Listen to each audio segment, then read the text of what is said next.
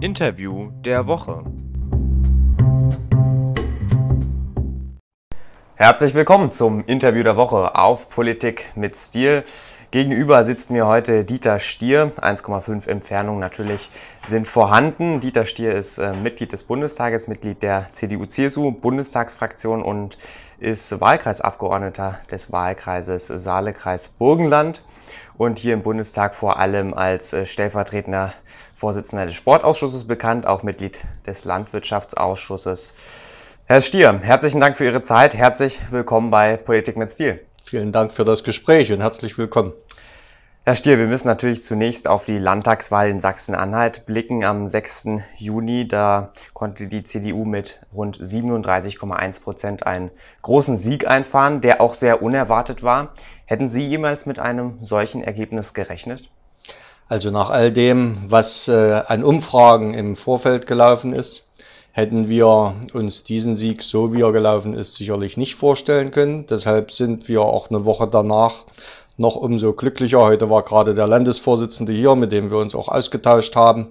Und äh, dass wir natürlich der AfD Stimmenanteile, die sie vor fünf Jahren erworben hat, abjagen wollten, das war schon das Ziel. Mhm. Aber dass es dann so gut wird, dass die ganze Karte der Wahlkreise schwarz wird und ich empfinde ein bisschen Scham noch, weil ein ganz kleiner blauer Zipfel in, in meinem Kreisverband äh, geblieben ist. Das hätten wir so nicht erwartet. Und insofern glaube ich, ein wunderschöner Erfolg für die CDU Sachsen-Anhalt und für alle Beteiligten. Mhm. Sie haben es gesagt, die Umfragen haben immer eine deutlich andere Sprache gesprochen. Eine Umfrage sah sogar die AfD vorne. Was war denn schlussendlich ausschlaggebend aus Ihrer Sicht ähm, für diesen Erfolg der CDU? Hm. Na, ich glaube schon, dass die CDU für Verlässlichkeit steht, aber insbesondere ausschlaggebend war wohl auch die Arbeit unseres Spitzenkandidaten Rainer Haseloff, wo ich persönlich auch glaube, dass der im letzten halben Jahr noch über seine ohnehin sehr gute Arbeit, die er geleistet hat, hinausgewachsen ist, indem er auch mal klare Kante gezeigt hat zu bestimmten Themen, indem er sich auch von den Koalitionspartnern, das will ich gar nicht sagen, dass wir mit denen nicht gut zusammengearbeitet haben, aber auch in den äh, öffentlichen äh, Veranstaltungen mal klar abgegrenzt hat und auch die Frage gestellt hat, habt ihr denn mitregiert oder habt ihr das nicht getan?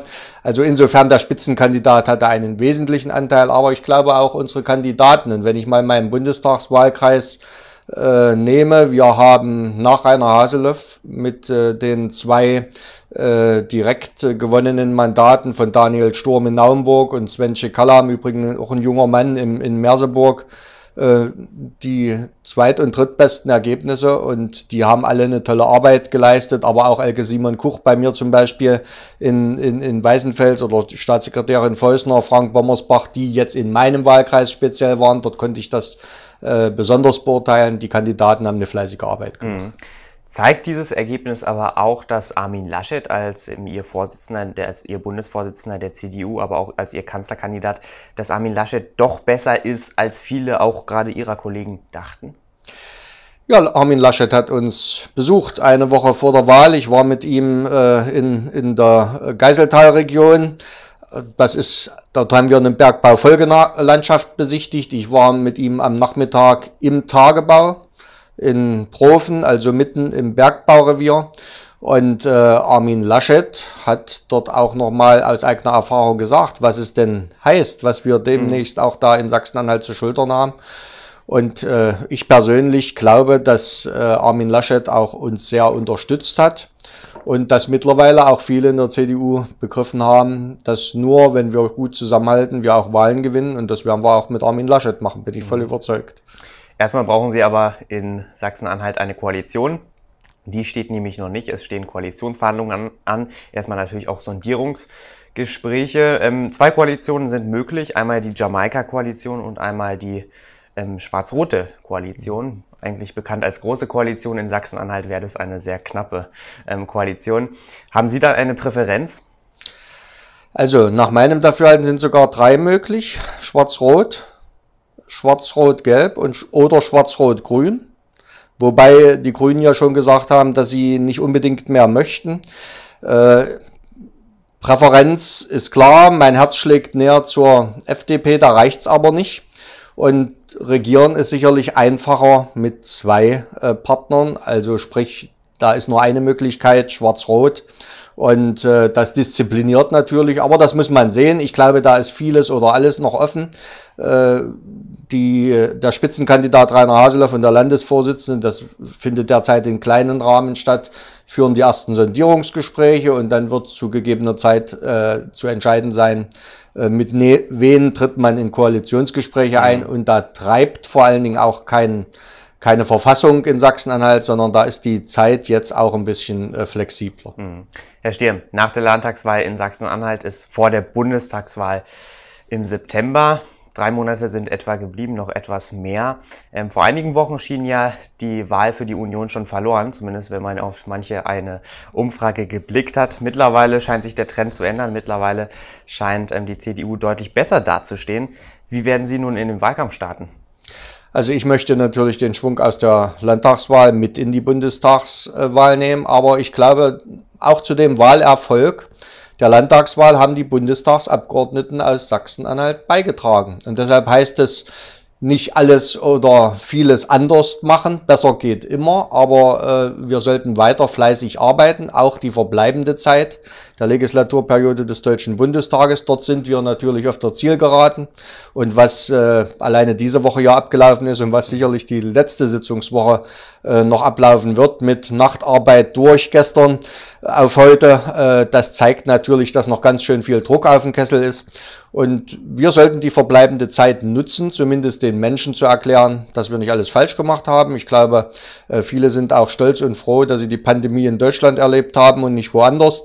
Äh, und insofern das gut erklären und neue Projekte, ich sage mal das Stichwort Digitalisierung, ich sage gerade bei mir im Wahlkreis Strukturwandel, aber auch äh, Infrastruktur, wo wir noch das eine oder andere Problem haben, das müssen wir angehen, gut aufschreiben, das Wahlprogramm fertig kriegen, da sind wir auch äh, auf der Zielgeraden und dann geht's in den Wahlkampf und da freue ich mich mhm.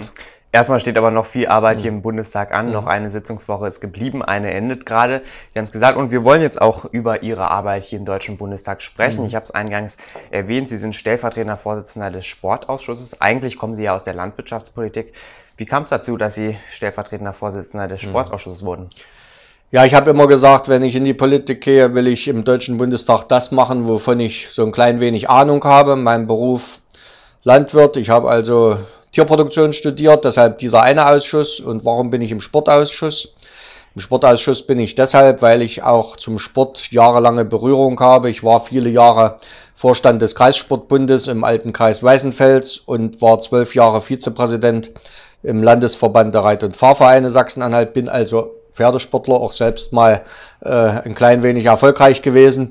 Und deshalb habe ich gesagt, da mache ich mit und bin zwölf Jahre nun auch schon im, in diesen beiden Ausschüssen und jetzt stellvertretender Vorsitzender des Sportausschusses. Ja, das ist ja ein etwas kleinerer Ausschuss als mhm. die anderen und hat aber, glaube ich, auch eine, eine sehr gute Arbeit in den letzten Jahren hier abgeliefert. Mhm. Darüber will ich gerne sprechen. Ähm, mhm. Was konnte denn erreicht werden in der letzten Legislaturperiode durch, den, durch die Arbeit des Sportausschusses? Ja, ich sage, der Ausschuss hat ja viele Dinge, mit denen er sich befasst, ob als mitberatender Ausschuss oder auch federführend bei bestimmten Themen. Ich will mal einige herausgreifen. Wenn es um bestimmte äh, Gesetzesvorhaben geht, dann sage ich gerade mal, in dieser Woche haben wir nochmal die Novellierung des Anti-Doping-Gesetzes vorgenommen, mhm. welches wir vor wenigen Jahren beschlossen haben. Jetzt ist da noch eine Kronzeugenregelung dazugekommen. Also wir wollen einen sauberen Sport. Und mit Dopingbekämpfung hat sich der Ausschuss in seiner ganzen Zeit, wo ich also zugehört habe, auch beschäftigt. Und ich glaube, da sind wir ein wesentliches Stück weitergekommen. Und da beneiden uns auch viele äh, Nationen in der Welt drum. Ich will aber noch ein, noch ein zweites äh, Thema äh, herausgreifen. Das war natürlich eins, was keine Partei im Wahlprogramm hatte, auch in dieser Legislaturperiode, nämlich die Bekämpfung der Folgen der Pandemie, aber auch noch der Integration, was hat das auch mit, mit äh, Sportvereinen zu mhm. tun, noch die Nachwehen der Flüchtlingswelle in Deutschland. Ich glaube, Sport trägt dazu bei, auch Menschen zu integrieren in, jetzt kriege ich es nicht hin. Integrieren. Zu integrieren, genau. Und äh, dann äh, sage ich, da haben wir Wesentliches auch mit finanzieller Unterstützung mit auf den Weg gebracht. Und äh, ja, bei der, bei der Pandemiebekämpfung ist natürlich die Aufgabe des äh, Sportausschusses im Deutschen Bundestag hauptsächlich der Spitzensport. Und ich glaube, ein wesentlicher Erfolg war die finanzielle Unterstützung der Vereine der ersten bis dritten Ligen, die ja lange Zeiten ohne Zuschauer heute immer noch auskommen müssen und damit gewaltige Verluste auch haben und den Spielbetrieb nicht aufrechterhalten konnten. Und diese Clubs wären sicherlich alle lange tot gewesen, wenn wir dort nicht hätten helfen können. Mhm. Und dann will ich noch auf den dritten Punkt kommen, was wir auch vorangetrieben haben. Das ist nämlich die Geschichte einer Strategie Großsportveranstaltungen gemeinsam mit dem Bundesinnenministerium. Und das wäre mir deshalb wichtig, weil wir gerne alle wollen, dass natürlich in Deutschland auch mal wieder Olympische Spiele stattfinden, was zweimal misslungen ist, sowohl in die Bewerbung in München als auch die Bewerbung in Hamburg. Und deshalb haben wir gesagt, wie kommen wir denn da besser hin? Und ich glaube, wir kommen besser hin, indem wir mit vielen kleinen Bausteinen und Bewerbungen um Weltmeisterschaften, Championate, ähnlichen auch zeigen, dass Deutschland äh, Championate sowohl kostengünstig, sag das mal so, aber auch umweltfreundlich ausrichten kann. Und deshalb ist auch diese Strategie wesentlich äh, vorangetrieben worden. Ne? Sie haben jetzt einige Punkte genannt. Ich will jetzt einige ausgreifen. Ähm, beispielsweise haben, haben, Sie gesagt, ähm, der Sport hilft gerade bei der Integration. Wie meinen Sie das?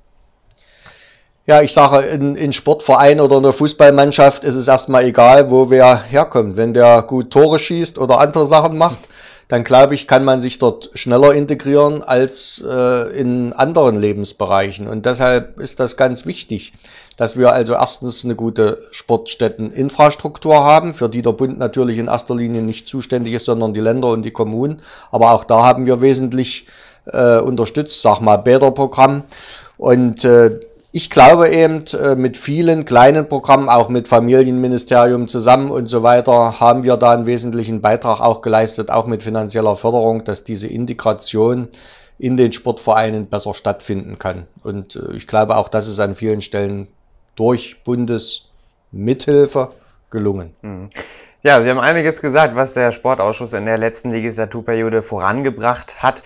Dennoch könnte man den Eindruck gewinnen, wenn man sich gerade die mediale Berichterstattung ansieht oder auch mal auf die Tagesordnung des Bundestags blickt, dass die Sportpolitik immer hinten runterfällt.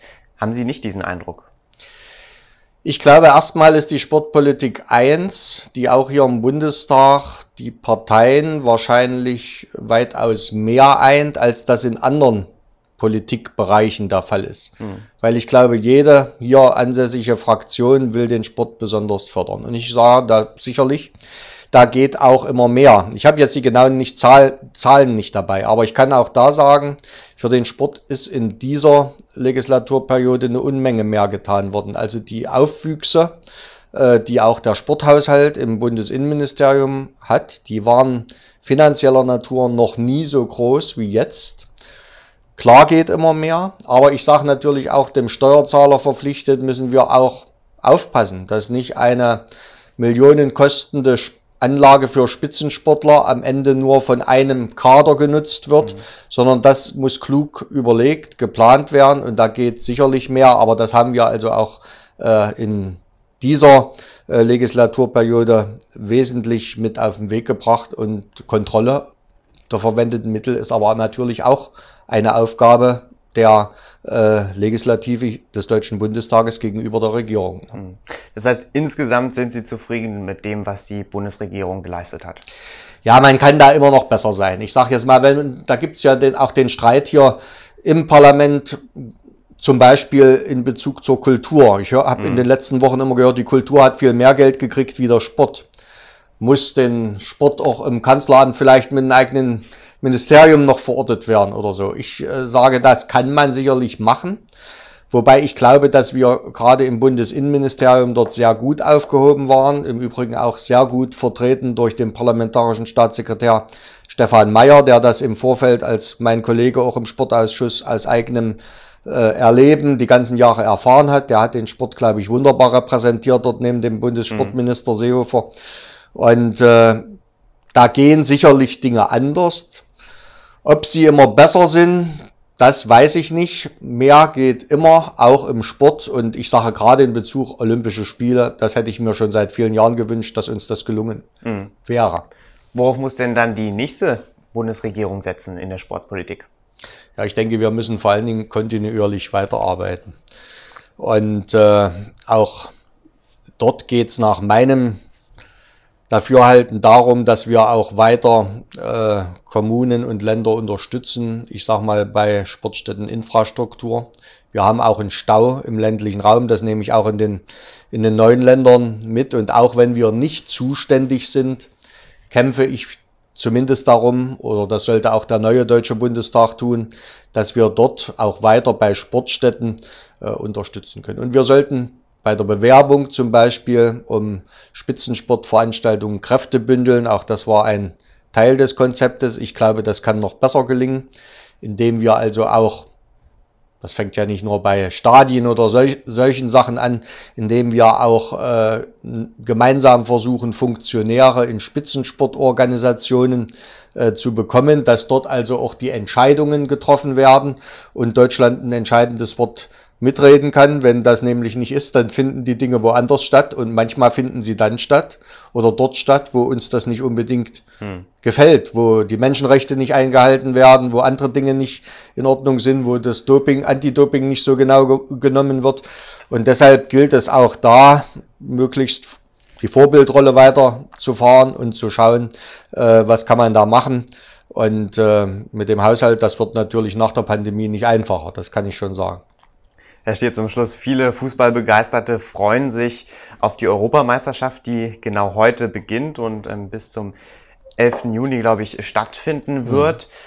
Auch wenn noch die Corona-Pandemie im Gange ist, findet sie statt in ganz Europa. Auch München ist beteiligt. Da werden auch einige Spiele mhm. stattfinden. Mhm. Sind Sie damit einverstanden? Wir haben den Spielplan da. Ich freue mich, dass es losgeht und ich glaube, das kann auch ein gutes Signal äh, sein. Ich bin einverstanden, dass sie stattfindet, ja. Mache mir allerdings auch die eine oder andere Sorge, dadurch, dass sie natürlich auch in größeren Rahmen stattfindet. Mhm. Äh, was passiert? Die Frage ist nicht beantwortet, wenn wir denn Quarantäne einer Mannschaft haben und äh, es platzt irgendwas. Also diese Fragen, glaube ich, bergen noch gewisse Risiken, aber ansonsten freue ich mich, dass auch natürlich unter Hygienebedingungen äh, Zuschauer wieder in die Stadien können und dass die, dass die Meisterschaft stattfindet mit einem Jahr Verschiebung. Sie heißt ja EM 2020, jetzt findet sie 2021 statt. Mhm. Und ich sage das ist ja mit Olympia ähnlich, was, äh, was in Tokio noch sein äh, soll in diesem Jahr. Also es sind sicherlich noch nicht alle Baustellen ausgeräumt, aber ich freue mich natürlich, dass der Sport wieder losgeht und ich glaube, die Menschen in dem Land erwarten es auch. Mhm. Der Sport geht wieder los, Sportevents finden statt, gerade der Fußball fand immer statt jetzt im letzten Jahr, muss man ja so sagen, während eben viele, viele kulturelle Events mhm. nicht stattfinden konnten und auch viele immer noch jetzt nicht stattfinden können. Wird der Sport, gerade der Fußball, bevorzugt?